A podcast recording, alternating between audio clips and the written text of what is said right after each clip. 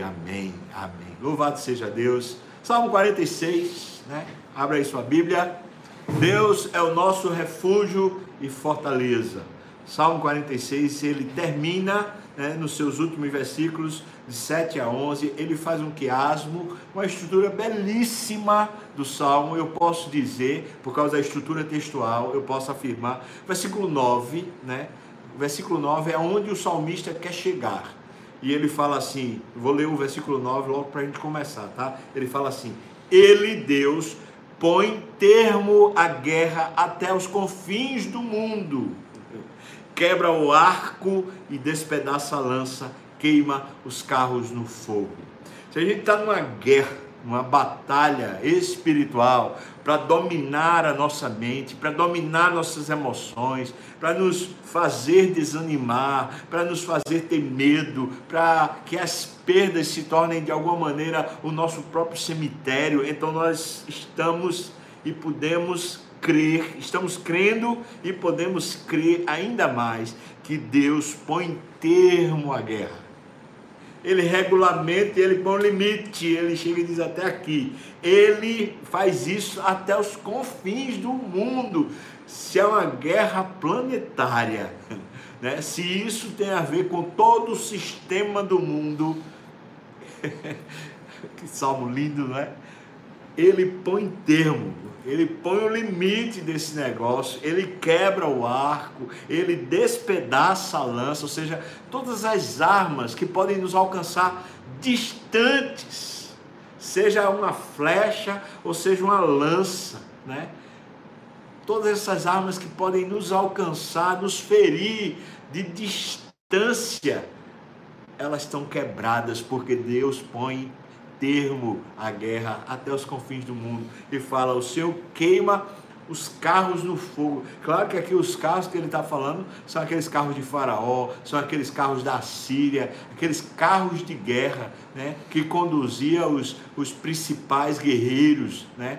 Está dizendo que até esses estão queimados. Os poderosos não têm a suficiência para dominar a guerra. Louvado seja Deus Aleluia, louvado seja Deus.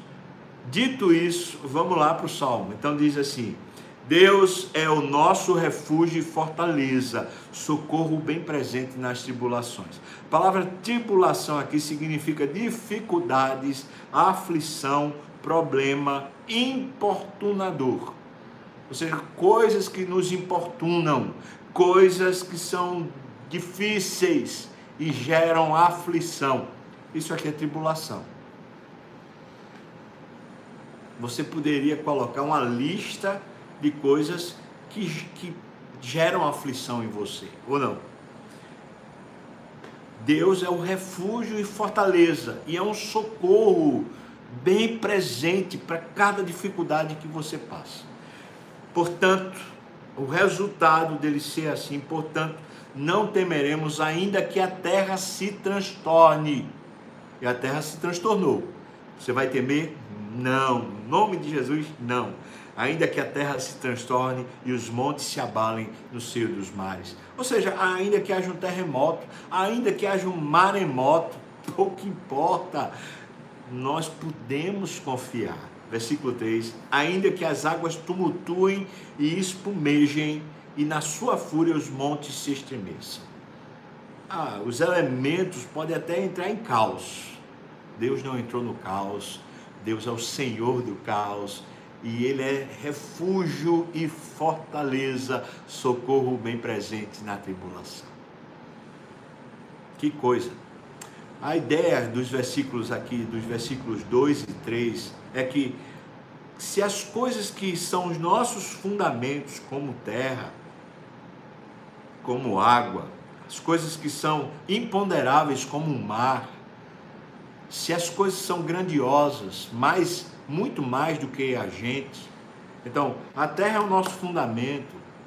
Os mares são esse, essa, essa força poderosa que a gente não tem como dominar, não é? Então, ele está dizendo, ainda que forças poderosas, maiores do que a gente, tentem nos tragar, e ainda que os nossos fundamentos se arrebentem.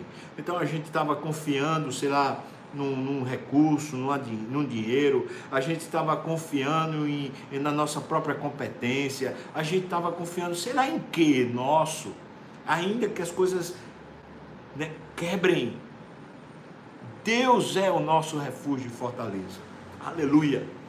Versículos 4 a 6, ele fala: Há um rio cujas correntes alegram a cidade de Deus. Essa expressão ela é recorrente na Bíblia.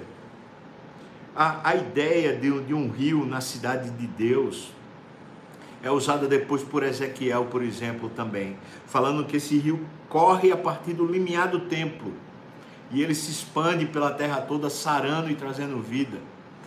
Há uma expressão sobre o rio também lá em Apocalipse, esse rio de vida.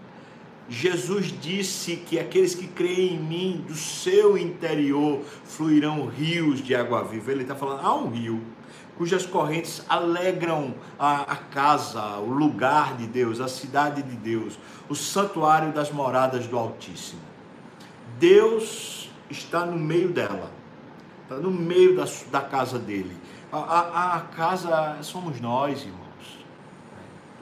Deus está no meio dela, jamais será abalada. Deus a ajudará desde antemanhã. Você crê nisso? Ontem à noite, né, antes de dormir, eu estava assistindo um, um, vídeo lá falando de uma, de uma é, doutora lá, falando a respeito de uma, uma série de coisas sobre ah, o pós-pandemia e dados tão alarmantes, tão apocalípticos, que eu fiquei assim, Rapaz, esse negócio agora vai me causar medo. que nada. Sabe o que, que eu fiz? Depois que acabei de ver aquele vídeo lá, acho que eu nem acabei de ver, eu falei assim, Deus, eu creio no Senhor. Eu vou dormir. Não é? Eu vou ficar me preocupando com o dia de amanhã, com pós-pandemia, se as coisas vão mudar. Eu estou nem aí.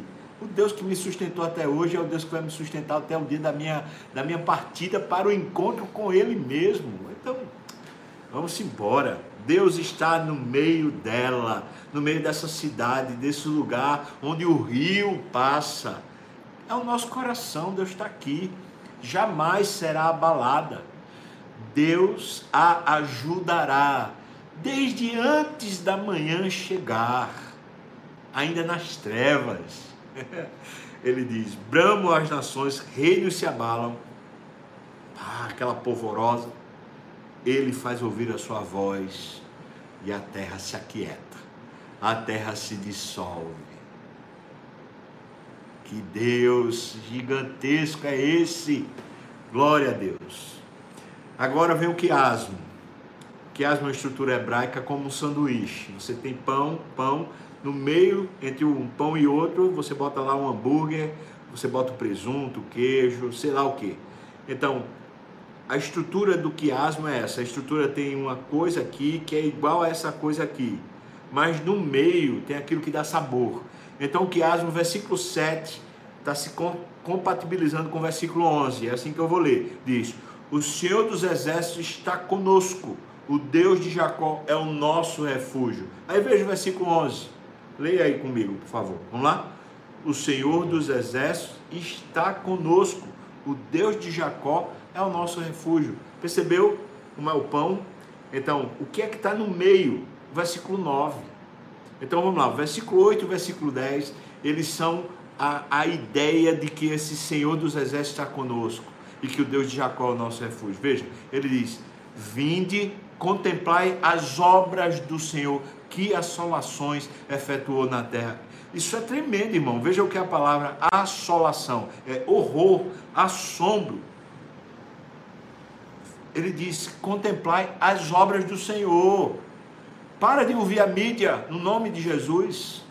Porque a mídia está dizendo que quem está fazendo isso é, sei lá, o vírus. Eu e você vamos olhar para Deus. Contemplai as obras do Senhor. Veja que assolações, que assombro Deus efetuou na terra. Agora veja o versículo, o versículo 10. É o complemento da ideia, tá? Então ele diz: Aquietai-vos e sabei que eu sou Deus, eu sou exaltado entre as nações, eu sou exaltado na terra. Sabe o que o, o salmista está dizendo? nessa estrutura de hebraico, ele está dizendo assim: o Deus que faz as assolações, ele faz as assolações para a gente se aquietar, para a gente conseguir contemplar a Ele. Na hora que a gente se aquieta, sabe o que a gente descobre? É que é Deus quem é exaltado no meio do caos. Deus é quem salva, Deus é quem cura, Deus é quem de fato rege. Então ele está dizendo: sou exaltado entre as nações, eu sou exaltado na terra. Ou seja, essa, situação toda serve para Deus ser exaltado. Aleluia! Você crê assim? Eu espero que creia.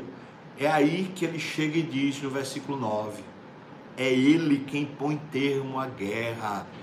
Essas assolações, essas tribulações, essas coisas que querem entrar em nosso coração para dominar nossa mente, dominar as nossas emoções ele põe termo até os confins do mundo. Você pode ir para onde você for, é Deus quem vai fazer você ter paz. Então, olha, olha o Senhor, olha as obras do Senhor, olha, aquieta, aquieta e olha para Deus. Veja que é Ele quem está sendo de alguma maneira revelado no meio disso tudo.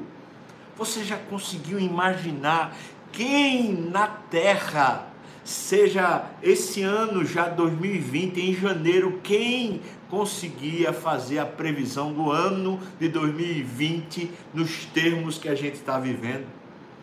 Quem em 2019 conseguiu planejar? Irmãos, eu tava, a gente estava em outubro, a reunião do conselho da igreja, planejando 2020. Nós, nós em janeiro, primeiro, primeiro domingo de janeiro, nós fizemos a assembleia da igreja e nós falamos sobre os planos da igreja. Mas Deus, Deus é inédito, Deus é tremendo. Ele vai lá e ele muda as coisas como ele quer. Louvado seja Deus.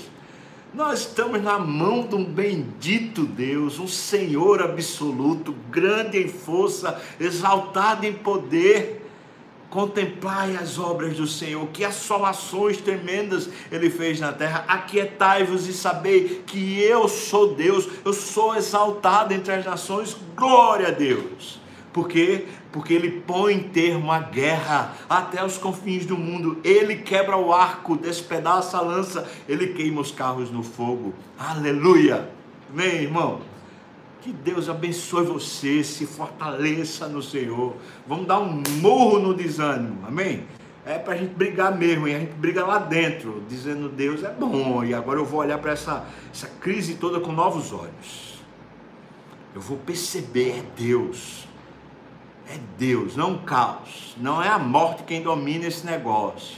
É Deus que ressuscita os mortos, que faz a alma cansada viver, reviver, que faz aquele que está desabrigado habitar com os príncipes, que faz até estéreo se tornar mãe de filhos, o grande Deus, o nosso Deus. Aleluia, aleluia. Vamos cantar mais uma música?